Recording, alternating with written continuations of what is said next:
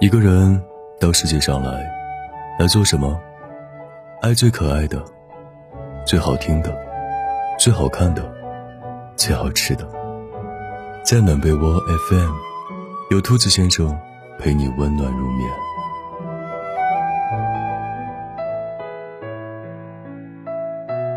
嗨，我是兔子先生，今天你还好吗？今天我们。接着来讲故事，翻开这本《这世界很烦，但你要很可爱》。今天的故事叫做《我不需要所有人都喜欢我》。最近我迷上了一款手工抹茶曲奇，简直是要上瘾的节奏。在微店下单之后没多久，店家就马不停蹄的送了过来。下楼取件时，和店家多聊了几句。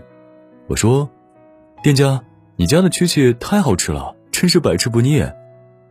店家答道：“听了你这一番话，让我稍微安心一点刚收到一个老客户发来的消息，他对我家最近制作的手工曲奇感到无比失望，觉得已经失去了原有的那种味道，并表示以后再也不会下单购买了。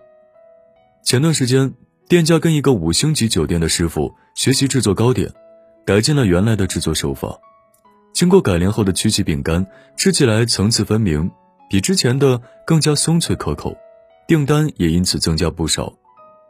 那位老顾客，大概是适应了原来的味道，所以才会对最近出炉的曲奇饼干无感。店家随后叹了口气：“我也不可能为了满足他一个人的需求，继续保持原有的烘焙方式，遏制自己进步的空间呢。有时候。”我们在面对他人的指责和厌恶时，更应该坚持自己的判断。若是过分在意外界的感受，很容易在别人的话里迷失方向。我之前工作的单位有一个特别精明能干的姑娘，叫宝儿。宝儿说话心直口快，做事雷厉风行，因此得罪过不少同事，在单位里边处处遭人非议和排挤。同事们私底下说：“哎。”又不是自己开的公司，何必事事较真呢？有一次和宝儿聊天，他说：“既然接受了上司交给自己的任务，就应该专注的执行，哪怕在这个过程中无法照顾到部分同事的情绪。”他深知在职场之上，心软的人很难把事情办好。正是因为旁人的排挤和冷落，使他更加坚定了自己要在工作上做出一番成绩的信念。他暗自发誓，一定要让所有人对他刮目相看。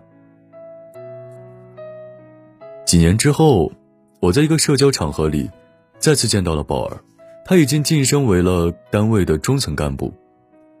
此时的宝儿，活脱脱是一个干练、自信的职场女金刚。她举起酒杯，无不感慨地说：“当年那些否定我的人，如今都成了我的手下。这些年来。”他通过自己的不懈努力，总算是赢得了别人真正的尊重。你走过的每一步，很难让所有人都满意。借用《甄嬛传》里的一句话：“既然无法周全所有人，那就只能周全自己了。”你无需刻意的讨好任何人，也不必在别人的声音里患得患失。懂你的人，自然会懂你；不懂你的人，解释再多也没有意义。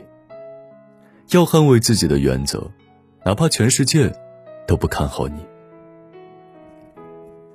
我刚开始运营公众号的时候，粉丝寥寥无几，每天我都会点开公众号的用户分析，去看新关注和取消关注数据。凡是看到有人取关了自己，总会玻璃心作祟，感到十分失落，工作也提不起精神。还有一次啊，在后台收到某个粉丝的留言，他说。文艺，你怎么写起这些温情的文字来了？原来那种犀利明快的你去哪儿了？你再也不是当初的那个你了。我们对你很失望。就这样吧，拜拜。面对质疑，刚开始我也是耿耿于怀，甚至怀疑自己是不是做的不够好。后来时间长了，也就慢慢释怀了。我深知，哪怕自己再怎么努力写文，也很难迎合所有人的喜好。这世间人来人往，本是常态。喜欢你的人，自然会一路跟随；而那些对你不再怀有热情的人，哪怕再怎么尽力挽留，也无济于事。与其因为那些离开的人，陷入无来由的伤感和忧愁，倒不如更加用心的写好文章，不辜负那些默默支持自己的人，把有限的时间献给在乎自己的人。真正喜欢你的人，绝对不会因为你的改变而弃你而去。你很有主见，喜欢你的人会觉得你很独立，讨厌你的人会批评你不合群。你敢爱敢恨，喜欢你的人会欣赏你的个性。讨厌你的人会觉得你难以相处。你钻研各种技能，致力于提升自己，喜欢你的人会夸你有上进心，讨厌你的人会吐槽你瞎费劲儿。你追求更高的生活品质，喜欢你的人会认同你的价值观，讨厌你的人会骂你毫无节制，不会过日子。身处社会中的我们，不论做什么事情，必然会遭到别人的议论。不可能得到所有人的认可，稍有不慎，就会被那些不友好的声音淹没，终日郁郁寡欢。你是无法讨好所有人的，但这从来不是阻止你做好自己的理由。你要过好自己的人生，不要因为别人的三言两语耽误自己的成长，不要让自己留遗憾。既然取悦不了所有人。何不做那个最真实的自己，敢于直面那些质疑你、打击你的人，坦然接受那些不被理解的事实，然后用自己喜欢的方式，过好余生的每一天。最后，你要感谢那些一如既往支持你的人，是他们让你可以自信满满、淡定从容的闯荡人生；更要感谢那些在成长路上否定过你的人。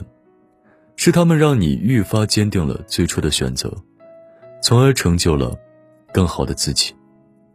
努力活出属于自己的模样，就是对这个世界最好的回应。好了，今晚的故事就讲到这里。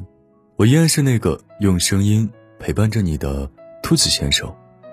如果你想找到我，可以来到我的微信公众号“暖被窝 FM”。今晚，月亮不营业，我来替他说晚安。